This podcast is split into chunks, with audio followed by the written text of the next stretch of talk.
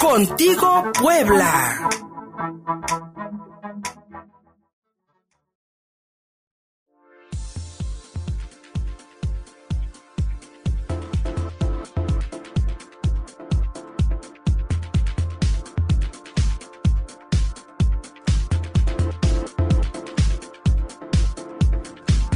10 de la mañana con 34 minutos. Vaya que hay indignación en las redes sociales porque hoy el periódico Universal publica que el consejero jurídico del presidente Andrés Manuel López Obrador, Julio Scherer Ibarra, eh, hijo del famoso Julio Scherer, fundador de la revista Proceso, pues nunca declaró que tiene un lujosísimo departamento de 40 millones de pesos. Eso cuesta un lujoso departamento en Central Park, allá en esta exclusivísima zona de la ciudad de Nueva York y pues nunca lo declaró.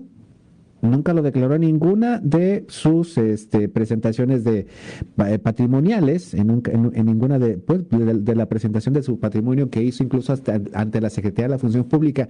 Y el presidente López Obrador lo que responde es que ahora lo quieren atacar porque Julio Scherer se le olvidó declarar su lujoso penthouse en una zona exclusiva de Manhattan, Nueva York.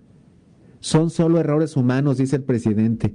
¿A ustedes se les olvidaría un departamento de 40 millones de pesos en Central Park en Nueva York? ¡Ay, se me olvidó! ¡Ay, se me olvidó declararlo! Este departamentito de Infonavit que tengo allá en New York, ya saben, ¿no? ¡Qué barbaridad! De verdad, para mí es una... ¡Ay, joder! ¿A quién engañan? ¿A quién engañan? La austeridad se la están aplicando a la gente, no a los integrantes de la 4T. Ellos viven con grandes lujos. Aguas. Ya está la línea telefónica mi querido Javier King, nuestro experto en imagen pública cada semana también aquí en Contigo Puebla.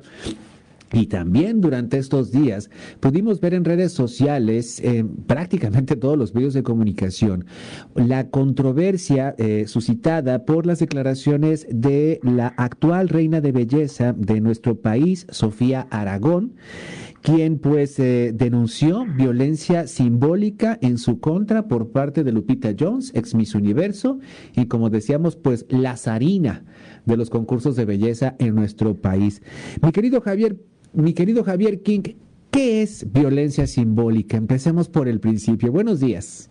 Buenos días, Fer. Pues mira, la violencia simbólica en realidad no es nada del otro mundo, es más elegante el nombre que se pone, que en realidad eh, pues lo que es que de hecho es algo que experimentamos todos pues todos los días de alguna forma no la violencia simbólica se refiere a aquella fuerza de poder o aquella este, opresión realizada a través de estatutos de clase estatutos sociales eh, estatutos de poder no puede ser eh, pues el maestro con los alumnos el gobernante con, lo, con el pueblo puede ser este el jefe con los empleados, es decir, eh, tiene eh, pues esta fuerza en la que el quien es oprimido también colabora en ser eh, pues en, ser violentado, es decir, tiene como un cierto dejo de, de, de subyugación o de consentimiento, no explícito por supuesto,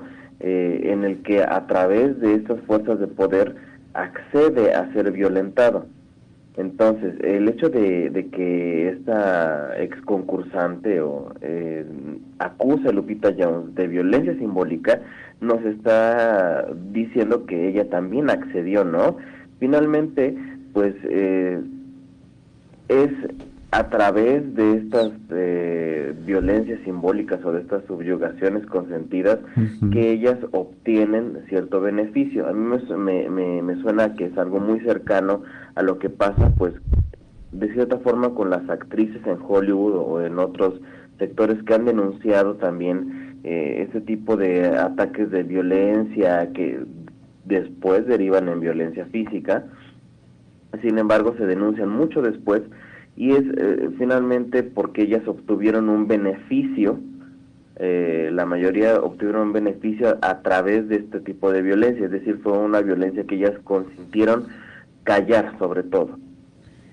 Callar eh, por una conveniencia de tipo económico o de, o, sí, podríamos decir económico. de poder o, de estatus, ¿no? De estatus, eh, como por ejemplo ganar un concurso de belleza. Mi querido Javier King, algo de, de, lo que me llamaba la atención de las declaraciones de Sofía Aragón, la actual Nuestra Belleza México, fue que Lupita Jones la dejaba sin comer que se le acercaba y entonces le, le, tocaba eh, el estómago o la cintura y le decía, ah, ya tienes llantitas, ya estás poniendo gordita. Eh, eh, um, y, y de pronto también doña la señora Lupita Jones, pues comenzó a decir algunas cosas en una transmisión que hizo de una rueda de prensa en la que llamaba a sus exconcursantes hasta drogadictas y alcohólicas. ¿Qué? O sea, vaya, entre mujeres no nos, eh, nos podemos despedazar, pero jamás nos haremos daño. ¿Qué es eso, mi querido Javier? Pues fíjate que sigue siendo parte de, esto mismo.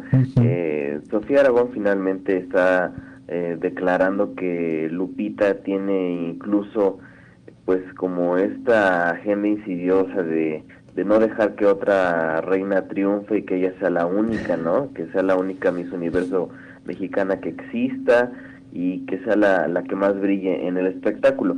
Yo creo que finalmente aquí no estamos hablando de una violencia simbólica como tal. Sí, hay casos de violencia simbólica en, en, el, en el mundo del espectáculo, por supuesto que hay muchísimos ejemplos, pero yo creo que en este caso se trata mucho más de pues de entender hasta dónde llega el mundo de, de los certámenes de belleza y que finalmente pues es una industria en la que sí existe este tipo de tratos, es decir, yo no creo que Lupita esté siendo la gran bruja que todo el mundo critica, porque no es su primer escándalo. Hay otras concursantes que ya han declarado que, que ella este, les pone el pie y demás, pero finalmente, eh, pues también no solamente depende de ella, las televisoras que están patrocinando, y es una de las, de las armas con las que Lupita se defiende, y las televisoras han dejado solas a los concursantes en cuestión económica y en cuestión administrativa también. Por cierto, el concurso de belleza de Miss Universo sigue siendo franquicia de Donald Trump. no sé, fíjate. No, ya no, ¿verdad? No, ya no, pero en algún momento lo fue. lo fue. Eh, mm, eh, Javier, Creo yo que este ejemplo de los concursos de belleza, que me parece a mí el más extremo, eh, puede, puede replicarse en nuestra vida cotidiana. Eh, hay muchísima gente que te ve en Facebook y te dice, ay, qué gordito te ves, o ay, te ves demasiado bien, ¿qué estás haciendo?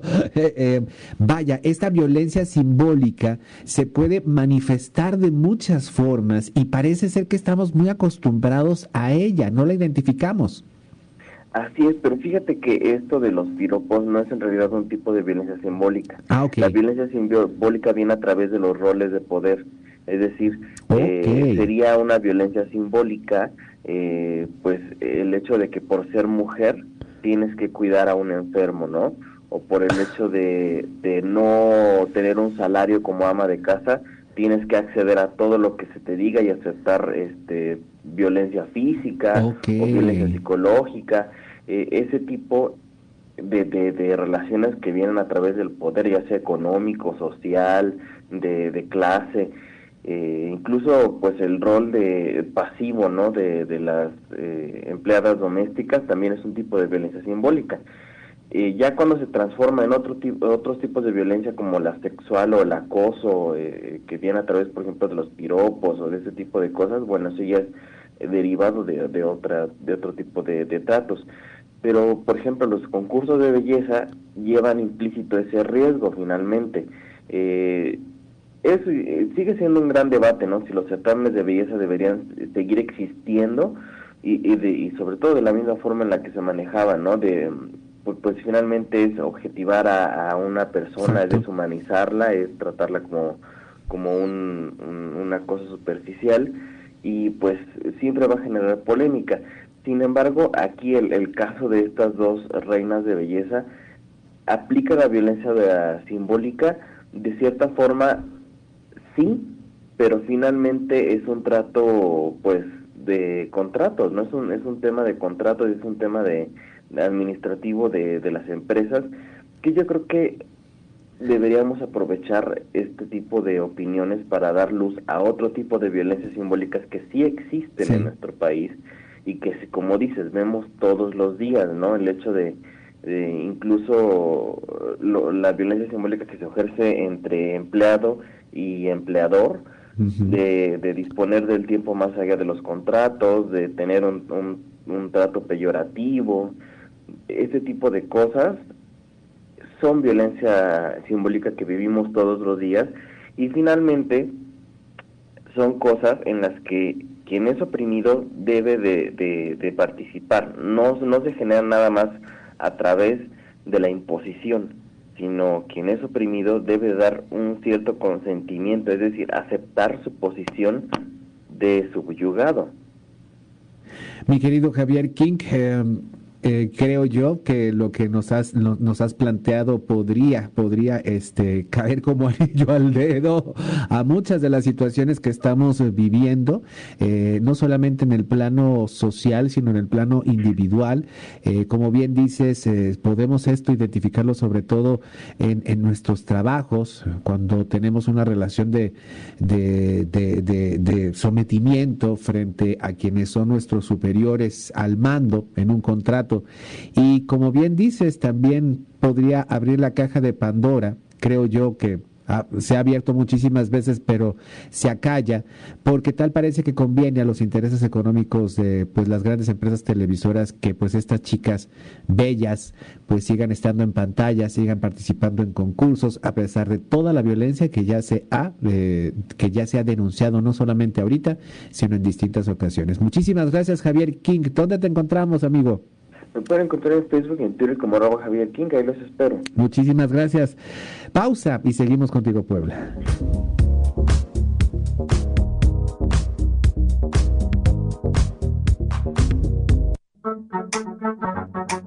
Contigo, Puebla.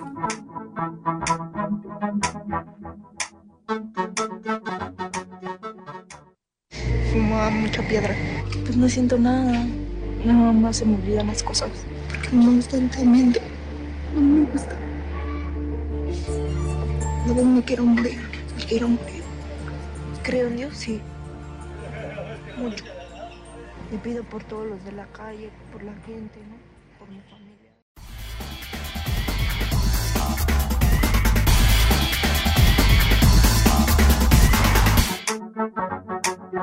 Contigo, Puebla.